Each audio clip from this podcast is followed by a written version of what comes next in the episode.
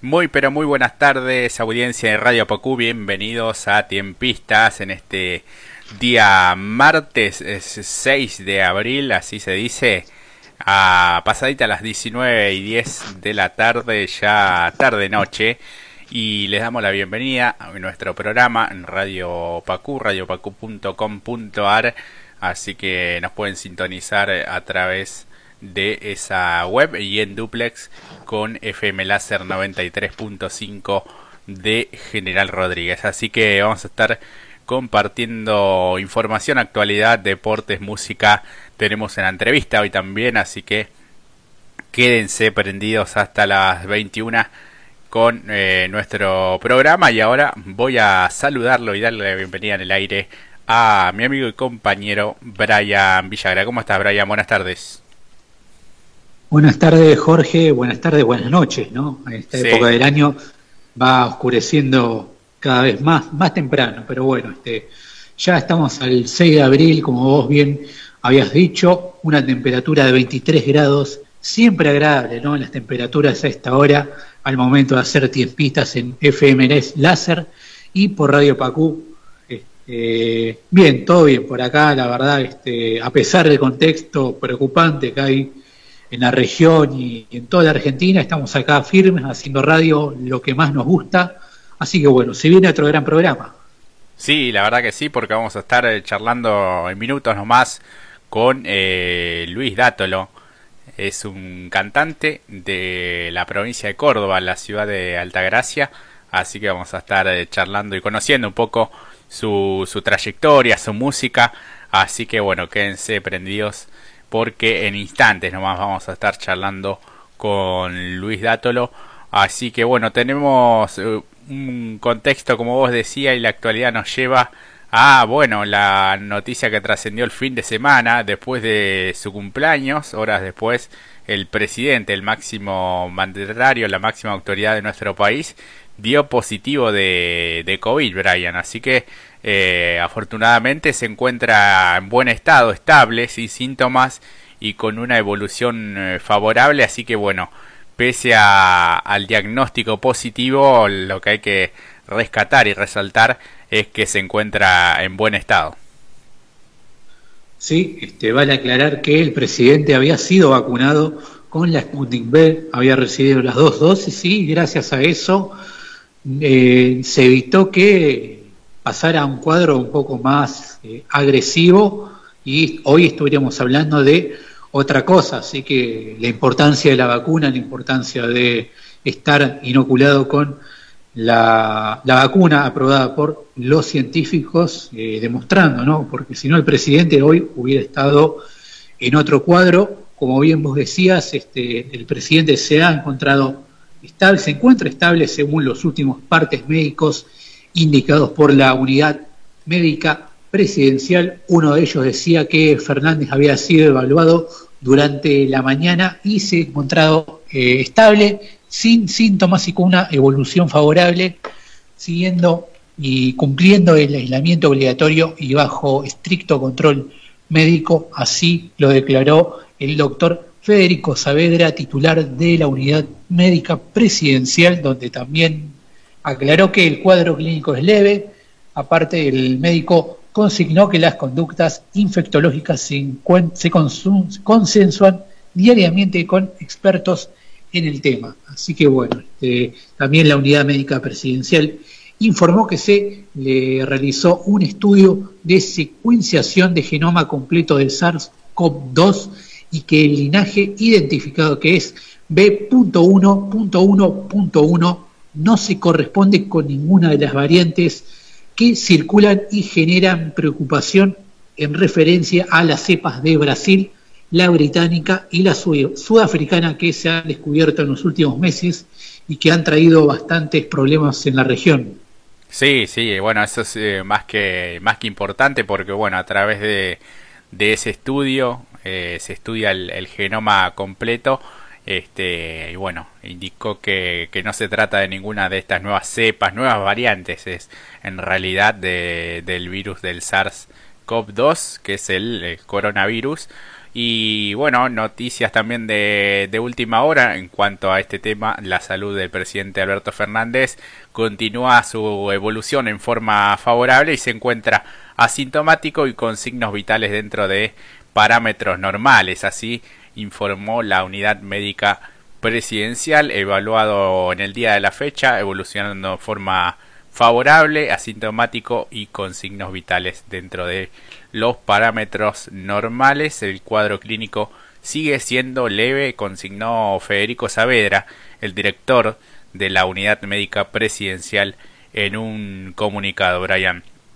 Así que el mandatario seguirá cumpliendo el aislamiento obligatorio y bajo estricto control médico que está a cargo de justamente la unidad médica presidencial y bueno, se va a informar diariamente su evolución, como así también las conductas médicas a, tomar. Pero eh, sin dudas que es el tema, eh, bueno, obviamente del año, de marzo de 2020 hasta parte, pero sin dudas que en los últimos días, las últimas horas vienen siendo bastante críticas y bueno, hablar de récord también significa eh, poner en contexto que nuevamente hay un rebrote o lo que llaman la segunda ola y ya estamos en, inmersos en, esa situación, amigo.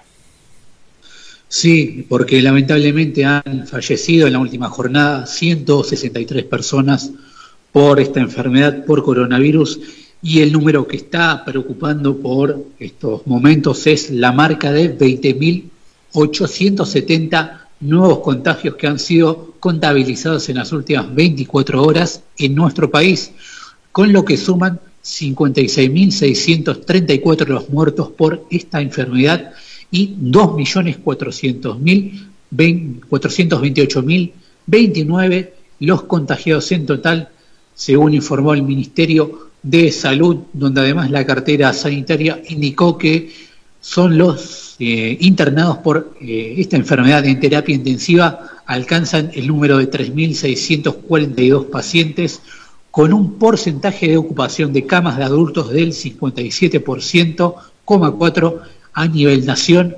Y hablando del área metropolitana de Buenos Aires, ese número se eleva un poco más al 63,5% en, en el área metropolitana del Gran Buenos Aires, reitero, la marca más alta desde que comenzó la pandemia, es un número preocupante y teniendo en cuenta que recién estamos comenzando a entrar en lo que los expertos consideran la segunda ola de coronavirus. Claro, sí, sí, sin dudas que, son números que, preocupan eh, porque vamos camino también a, que esto se siga elevando si no se logra achatar un poco y la circulación de, de virus también, eh, porque otra noticia que va relacionada a este tema eh, indica que aumentan los pacientes con coronavirus en las terapias intensivas de LAMBA, este, los que están internados en esta situación en el sistema público tanto de la ciudad de Buenos Aires como este, en el área metropolitana aumentaron un 26% en la última semana, en tanto que eh, por parte del Ministerio de Salud bonaerense se reportó una suba del 17% en cuatro días para sus distritos de Lamba, lo que enciende el alerta de especialistas de cara al aumento exponencial de casos de COVID-19. Por parte, bueno, lo que tiene que ver con la ocupación de camas, según los reportes diarios de la cartera sanitaria porteña, al 29 de marzo había en la ciudad de Buenos Aires 142 personas internadas en las llamadas unidades de terapia intensiva o en las UTI con diagnóstico o sospecha de COVID-19 sobre 450 camas disponibles, mientras que en el parte de este martes los casos graves ascendían 179 en lo que tiene que ver con los partidos bonaerenses que conforman el área metropolitana de Buenos Aires, los internados con COVID o sospechosos que requerían cuidados intensivos al 30 de marzo eran 671 sobre 2.912 camas mm, disponibles, mientras que al 3 de abril llegaban ya a 788 eh, casos. Según el último reporte nacional, el nivel de ocupación por toda patología con o sin COVID en ambas se encuentra en el 62%, en tanto que un relevamiento que hizo la Sociedad Argentina de Terapia Intensiva en algunos centros la ocupación promedio es del 80%. Así que bueno, hay mucha preocupación en las autoridades, en, en todo lo que tiene que ver con el personal de, de salud. Incluso veía cómo, bueno, se van agregando algunas camas y se van abriendo nuevos lugares porque sinceramente no se da abasto esta situación. Eh, va muy rápido de manera exponencial y bueno, si no, no se toma alguna medida me parece que, que esto va, va a algo más, más grave de, lo que ya es, amigo.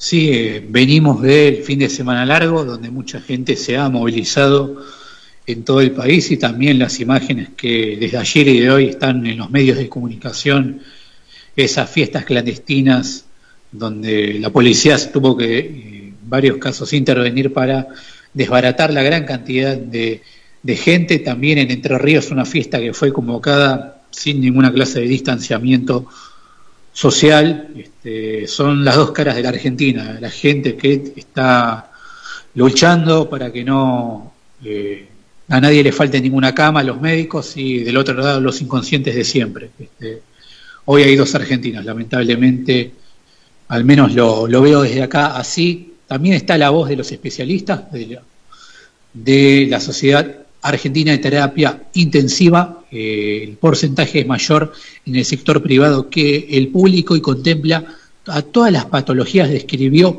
Guillermo Chapero, vicepresidente de la SATI, y enfatizó que esta encuesta no incluye todos los centros de salud, por lo que apenas es un muestreo de lo que pasa en algunos lugares. También las estrategias para paliar esta crisis, eh, según el intensivista, señaló que frente a la segunda ola se están evaluando dos estrategias. Por un lado, postergar las cirugías que son programadas y por el otro recuperar las camas de contingencia de cuidados intensivos que se habían instalado el año pasado y después de la primera ola se desarmaron. O sea que estamos ante una situación gravísima para que los especialistas recurran a, eso, a las famosas camas que hemos visto de, emergencia, de contingencia, esos puestos que el ejército había, por poner un ejemplo, que había eh, armado antes de, del comienzo de, la primera hora. En Campo de Mayo, sí. Y en Tecnópolis también se Mayo. armado. También. Sí. sí, sí, sí, es verdad. Así que imaginamos que, toda esa estructura se va a, volver a, poner en, en marcha, porque, bueno, veía casos de municipios del noroeste de la provincia o del conurbano como Escobar, en donde, bueno, eh, ya la ocupación era total y se estaban este, gestionando también algunas camas y algunos lugares para, para poder este, atender a, todo el mundo, a todos aquellos que, que requieren justamente eh, un tratamiento bastante intensivo, bastante complejo eh, de acuerdo a la, a la gravedad de, de, cada caso, ¿no? Eh, por parte también del Hospital de Clínicas, antes de la pandemia había 25 camas de terapia intensiva, durante el año pasado llegaron a ser 82 y finalizada la primera ola quedaron en 50 las cuales hoy tienen casi todas eh, las camas están ocupadas, aunque solo de 8 personas con coronavirus. Eh, tenemos un alto nivel de ocupación que no es por pacientes con COVID, pero las terapias están llenas por la atención de las, de las otras patologías que durante la primera ola de la pandemia estuvieron un poco desatendidas. Entonces, una vez que los casos bajaron, tuvimos un flujo alto de atención a otras enfermedades, sostuvo por su parte Marcelo Melo, que es el director de, del Clínicas y continuó esta semana nos vamos a reunir con el comité de crisis y de cara al aumento de contagios reportados seguramente vamos a cortar las cirugías programadas que requieren cuidados intensivos para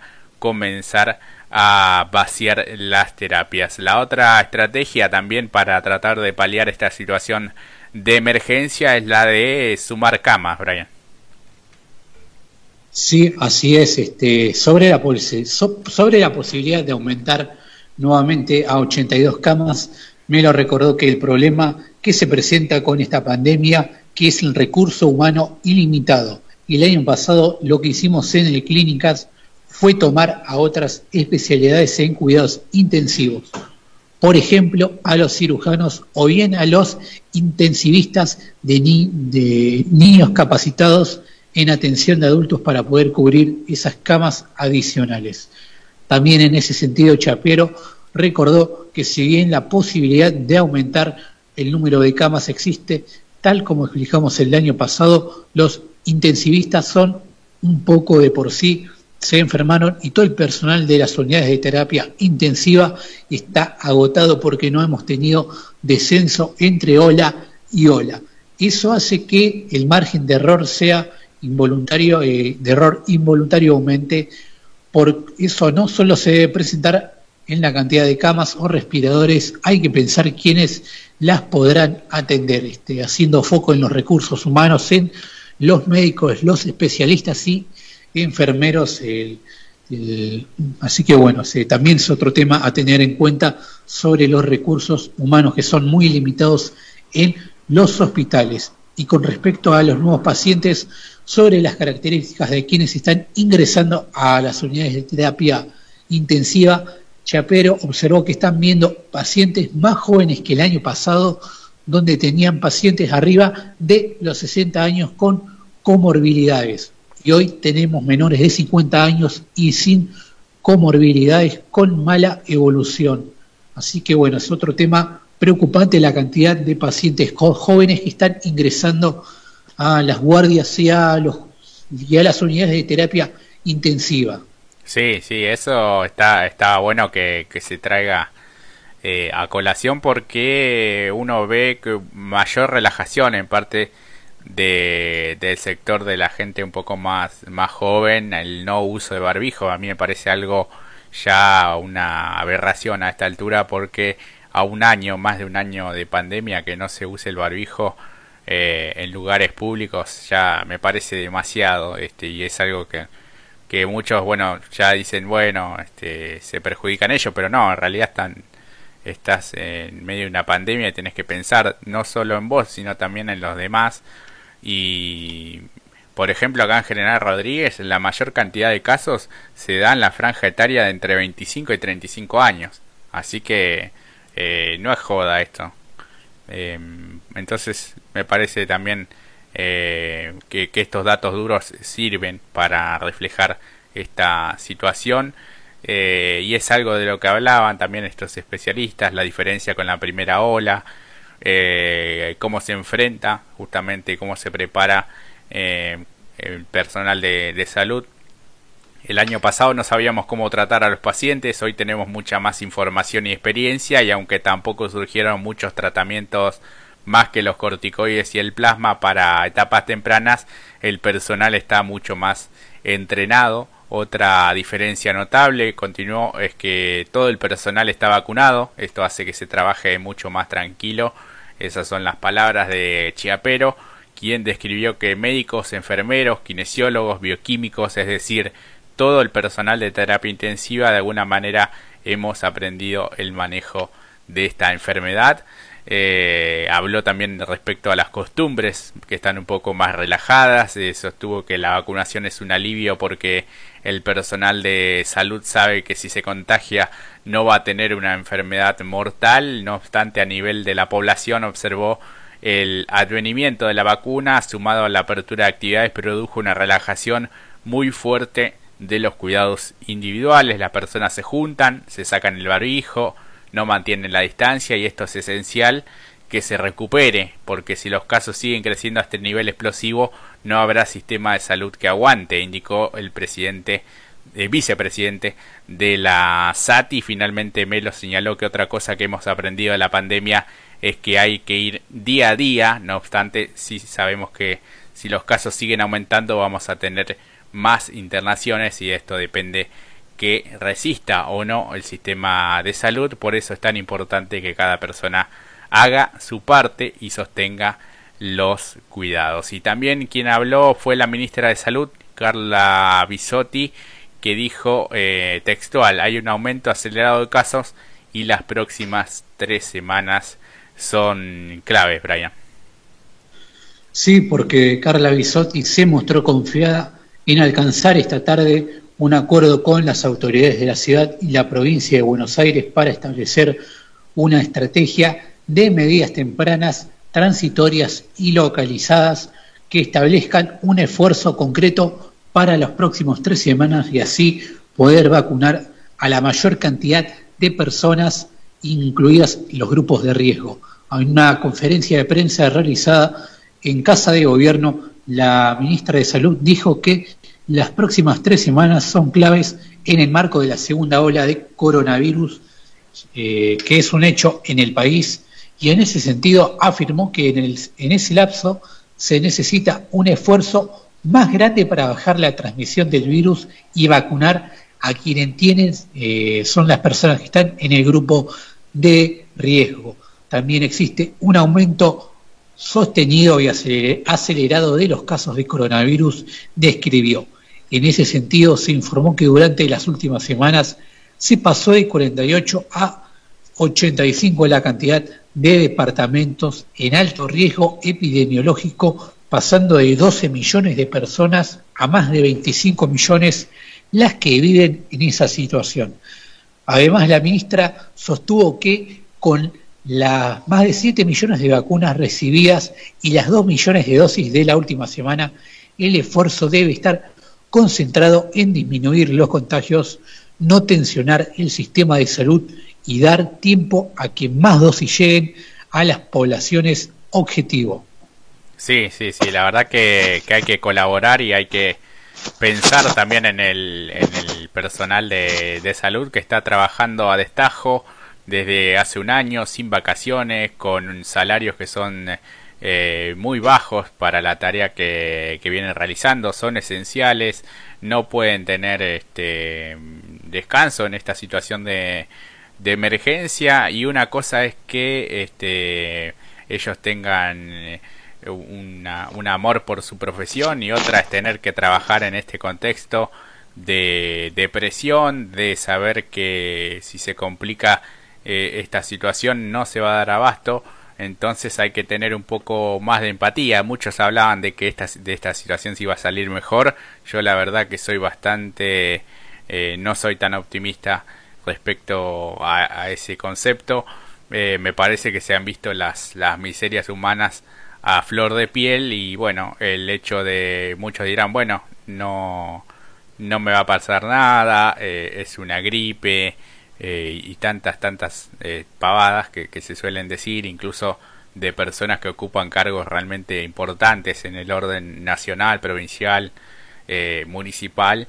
Y la verdad que, que, esto no es, no es broma y es algo que sucede en todo el planeta, en algunos lugares con mayor intensidad, en otros no. En este lado de, de la región se está, la está azotando bastante fuerte eh, la pandemia.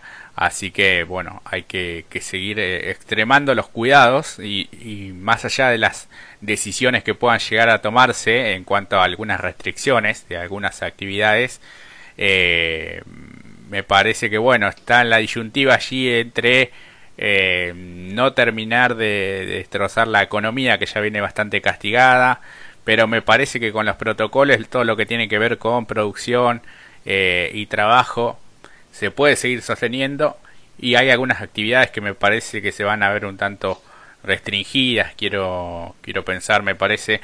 Hay tres sectores claves acá, Brian, me parece, lo que tiene que ver con los, el Ministerio de Trabajo, el Ministerio de Salud y el Ministerio de lo que tiene que ver con transporte. Me parece que hay que volver a, la fase en la que el transporte era para esenciales, porque eh, vos lo traías a colación la semana pasada eh, cuando comentabas la, la, forma en que se viaja, se viaja con los colectivos completamente llenos, como en, etapas en donde ni siquiera existía el, coronavirus. Eh, hoy en la terminal de retiros no te están pidiendo ningún tipo de control, de permiso o de, de, de algún papel que te indique que sos esencial para poder tomar un tren que eh, sale abarrotado de la terminal y de a poco se va llenando con el paso de las estaciones, así que ni hablar de los colectivos. Este, es, urgente y es primordial que se vuelva a un control de inmediato sobre el transporte público, que hoy es, un, es una rama de contagios en el, en el Gran Buenos Aires, teniendo en cuenta la gran cantidad de líneas y la gran cantidad de, gente que viaja, eh, que son millones, eh, todos los días que viajan en, en, los trenes. Es urgente que se vuelva a, la fase 1 en materia de, de, transporte, al menos eso. Está bien que hayan eh, eh, subido los controles en los aeropuertos y así como se han restringido los viajes a los distintos países, también hay que hacer algo urgente con el transporte local porque este número de 20.000 casos en apenas, eh, ¿cuándo que empezó la segunda ola? Menos de dos semanas es, es más que una alerta roja para, para todas las autoridades. Sí, estamos peor que, que en, los, en los tiempos más eh, de, clima más frío. Este, uno no quiere ni imaginar lo que puede llegar a ser en el invierno, donde suele haber enfermedades respiratorias sumadas a esta pandemia eh, estamos creo que peor que, el año pasado. Y si bien hay más experiencia y más eh, cuestiones, tenemos la vacuna, ni más ni menos, pero que sabemos que, eso depende de un montón de otros factores. Fíjate que no se terminó todavía de vacunar a la población de riesgo. Eh, así que bueno, hay que, que, seguir cuidándose y tomar, yo les diría que se mentalicen como si estuviéramos en cuarentena, por más que no, que no estemos. Al nivel de cuidados, digo, ¿eh? Eh, después me parece que la economía no, no podría aguantar eh, una fase 1 nuevamente, pero bueno, me parece que, hay en ciertos lugares, en ciertos sectores en los que hay que tomar eh, ciertas medidas, todo lo que tiene que ver con lo recreativo, me parece que deben respetarse los protocolos, se deben eh, respetar a reja tabla, porque muchas veces dicen protocolos y lo único que hay es un potecito con alcohol en gel eh, y después no hay distanciamiento ni, ni, todo lo que debe requerir esta esta etapa. Y respecto a los cuidados eh, bueno Carla Bisotti recordó que una de las claves de las medidas de cuidado en el marco de esta segunda ola de COVID es la ventilación de los ambientes al punto de que el aire resulte incluso molesto. Tiene que ser cruzada y constante. No es suficiente abrir la ventana un ratito, tiene que haber corriente de aire. No eh, nos tiene que molestar, dijo, aunque haga frío y se vuelen los papeles. Eh, reiteró que las principales fuentes de contagio son las reuniones sociales. La mayoría de los contagios no se dan en los lugares con protocolo, las fábricas o las aulas. Hay que transmitir la atención y el cuidado en momentos donde estamos con alguien que luce sano y tenemos confianza. Me parece ahí está la clave, ahí está el punto de la, de la cuestión. Este, así que bueno, ojalá que, que, puedan bajar los casos, que se puedan tomar algunas medidas eh, restrictivas que eh, morigeren todo, toda esta cuestión eh, sanitaria, Brian. Sí, aparte la verdad que no es momento de ningún diálogo, ni, ni de consenso, ni de buscar mm. ningún algún tipo de, de, punto medio cuando se trata de la salud de las personas. Este si bien es, claro lo que vos decís, y que la economía no va a aguantar una cuarentena estricta y duradera por eh, un periodo más, este, hay que buscarle la vuelta y volver a fase 1 en algunos puntos estratégicos donde el virus circula con mayor facilidad. Por ejemplo, ser un poco más de mano, más estricto. Uno no quiere decir la palabra mano dura, pero eh, con las fiestas clandestinas este, hay que hacer algo. Sí, hay que ser implacable. Hay que hacer algo, hermano. No puede ser que tengas 3.000 boludos adentro de un lugar encerrado sabiendo que es una bomba eh, sanitaria. Eso, perdón por la expresión, pero la verdad que te dan bronca eh, ver imágenes de un de todas las fiestas clandestinas. Bueno, lo que pasó hoy en, Pinar de Rocha esta noche. Sí, sí, sí. Con ¿Me puede explicar cómo está habilitado ese lugar? ¿En serio está habilitado? y parece que hay varios boliches así boliche en el sentido de no que sean bares o lugares más chicos, sino tipo de discoteca. No sé cómo le llaman ahora. Discoteca, bueno, todo el mundo sabe a, lo que me a lo que me refiero. Eh, parece parece increíble, son prácticas de, otra época. La verdad que, que, es insólito que, que esas cosas sucedan. Y en ese sentido me parece que políticamente la provincia de Buenos Aires quiere ir a fondo, quiere tener mayores restricciones en, sectores claves y bueno, eh, lo que es Capital Federal, bueno, sabemos que en su momento eh, Rodríguez Larreta se cortó solo, por así decirlo, y tomó sus propias decisiones y que, bueno, a nivel nacional el presidente también eh, no, no, no es tan eh, riguroso con, con las medidas.